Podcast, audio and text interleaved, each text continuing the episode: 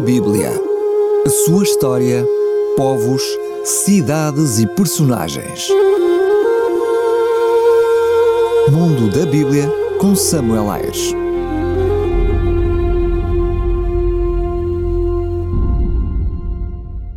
A Bíblia Protestante depois de Lutero. O acesso e a compreensão da Bíblia estiveram no centro da reforma protestante. Para isso, muito contribuíram as traduções em língua materna e a produção massiva de Bíblias em prensas tipográficas.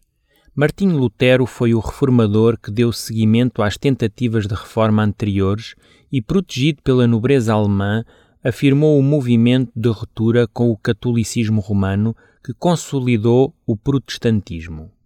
A Bíblia de Gutenberg é uma tradução do latim da Bíblia realizada por Johann Gutenberg em Mainz, na Alemanha. Gutenberg iniciou a produção da Bíblia em 1450 usando uma prensa de tipos móveis, marcando assim o início da produção em massa de livros. Acredita-se que foram impressos 180 exemplares durante um período de três anos. Um dos 50 exemplares conhecidos desta Bíblia está na Biblioteca Nacional de Portugal, em Lisboa.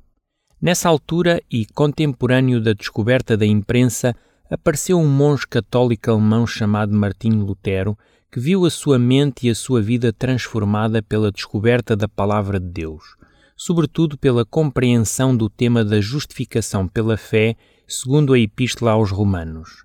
No final do século XV, já existiam partes dos livros da Bíblia na língua alemã, mas eram ainda raras. Lutero começou a traduzir a Bíblia em 1521 e que começou a ser impressa em 1534 num só volume. Calcula-se que mais de meio milhão de Bíblias tenham sido produzidas nos primeiros 30 anos. Lutero utilizou para o Novo Testamento o texto de grego da segunda edição de Erasmus de Roterdão, conhecido como o Texto Receptus de 1519, e o texto massorético do Velho Testamento, comparando-os com a Vulgata. A produção massiva desta Bíblia abriu caminho para a tradução completa noutras línguas para a divulgação popular.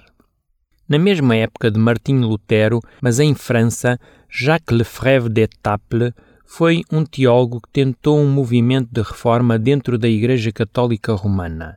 Ele traduziu o Novo Testamento em 1523 e o Velho Testamento em 1528. A versão integral desta Bíblia foi impressa em 1530, tendo no final a secção dos livros apócrifos. Na continuidade do seu trabalho, começaram a florir, nos países francófonos, versões da Bíblia em francês, como a Bíblia de Pierre Olivietin Neuchâtel em 1535, que serviu de base para a Bíblia do seu primo João Calvino em Genebra em 1560. No país ao lado, em Espanha, Quasidoro de Reina foi um monge que viveu entre 1520 e 1594 ele teve que fugir do mosteiro de Sevilha para se refugiar em Genebra, depois de ter aderido às ideias da reforma luterana. Traduziu e publicou em 1569 a Bíblia completa em espanhol. A Inquisição condenou-o como chefe dos hereges, queimando a sua imagem e as suas Bíblias. Em Inglaterra, a Bíblia de Tyndale foi a primeira tradução a partir dos textos hebraico e grego. As antigas versões manuscritas em inglês arcaico eram raras e proibidas desde as Constituições de Oxford de 1408. Inspirado por Martinho Lutero, Tyndale começou a traduzir o Novo Testamento para inglês em 1526, a partir da tradução de Erasmo. O Velho Testamento foi terminado pelos seus companheiros depois da sua morte. Tyndale foi morto por estrangulação e o seu corpo queimado em 1536, sendo as suas Bíblias condenadas à destruição.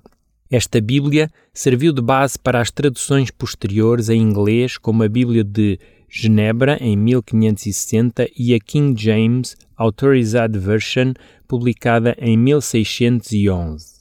A separação da Igreja de Inglaterra, ou seja, a Igreja Anglicana, da Igreja Romana a Igreja Católica facilitou a oficialização e a publicação massiva da Bíblia King James.